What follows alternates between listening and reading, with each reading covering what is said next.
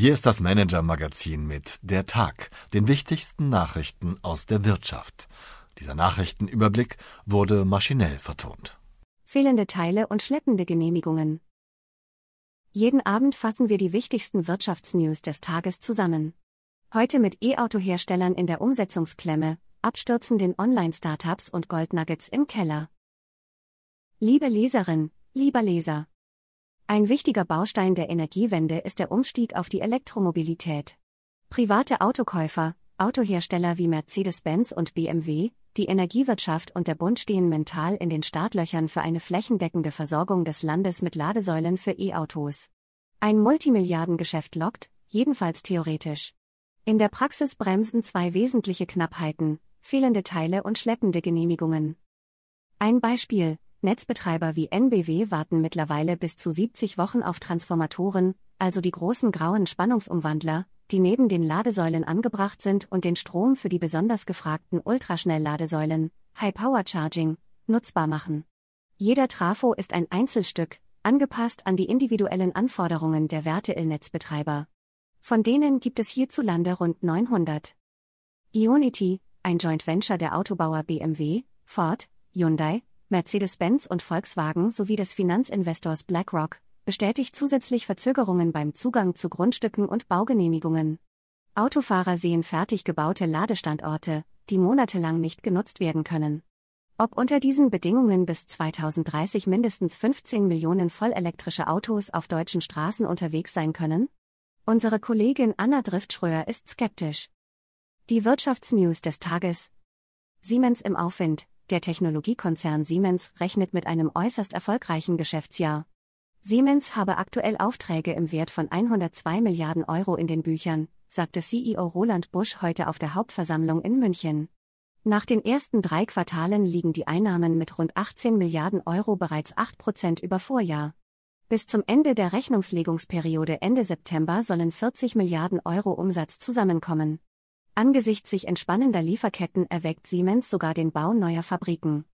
Die guten Nachrichten zogen heute den DAX mit zeitweise mehr als 15.600 Punkten auf ein Zwölfmonatshoch. Disney baut Stellen ab. Der US-Unterhaltungskonzern Disney plant trotz guter Geschäftszahlen den Abbau von bis zu 7000 Arbeitsplätzen. Das gab das Unternehmen gestern Abend bekannt. Disney hat im abgelaufenen Quartal ein Umsatzplus von 8% erwirtschaftet und lag damit über den Erwartungen. Wegen eines Milliardenverlusts und schwindenden Abonnentenzahlen im Streaminggeschäft Disney Plus steht CEO Bob Iger allerdings unter Druck. Inflation leicht gestiegen, die Verbraucherpreise in Deutschland sind im Januar wieder leicht gestiegen. Das Statistische Bundesamt ermittelte eine Steigerung um durchschnittlich 8,7 Prozent. Schuld sind höhere Abschläge auf Gas und Fernwärme nach dem Wegfall der staatlichen Zuschüsse. Für das Gesamtjahr erwarten Forscher eine Inflationsrate von leicht über 5 Prozent. Was uns sonst noch beschäftigt hat. Absturz der Autostars. Für kurze Zeit waren Online-Autohändler wie Auto1 oder Katzo Börsenstars. 2022 folgte der Absturz. Die Kurse brachen ein, Investoren wollten belastbare Zahlen statt kühner Träume sehen. Die vermeintlichen Revoluzzer des Autokaufs konnten nicht liefern. Mein Kollege Christoph Seierlein erläutert, warum es jetzt für einige von ihnen ums Überleben geht.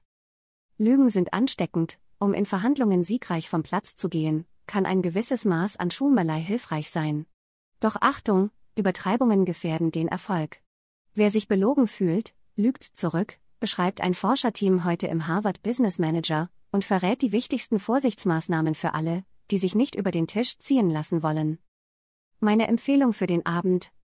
Turbulenter Goldmarkt, handfeste Vorsichtsmaßnahmen gegen schlechte Zeiten sind bekanntlich gerade en vogue.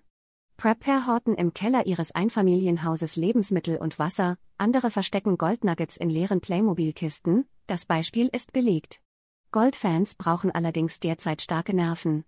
Nach monatelanger Rallye hatte der Preis für die Unze sein Rekordhoch von 2070 US-Dollar aus dem August 2020 wieder ins Visier genommen und rutschte dann kräftig ab. Derzeit liegt er bei 1880 Dollar. Welche Kräfte da wirken, erläutern wir Ihnen heute auf unserer Website. Maßgeblich sind die 3Z, Zinsen, Zentralbanken, Zuversicht. Von ihrem Zusammenspiel hängt ab, ob die Playmobil-Strategie aufgeht im Nervenkrieg am Goldmarkt. Herzliche Grüße und einen entspannten Abend, Ihre Eva Buchhorn.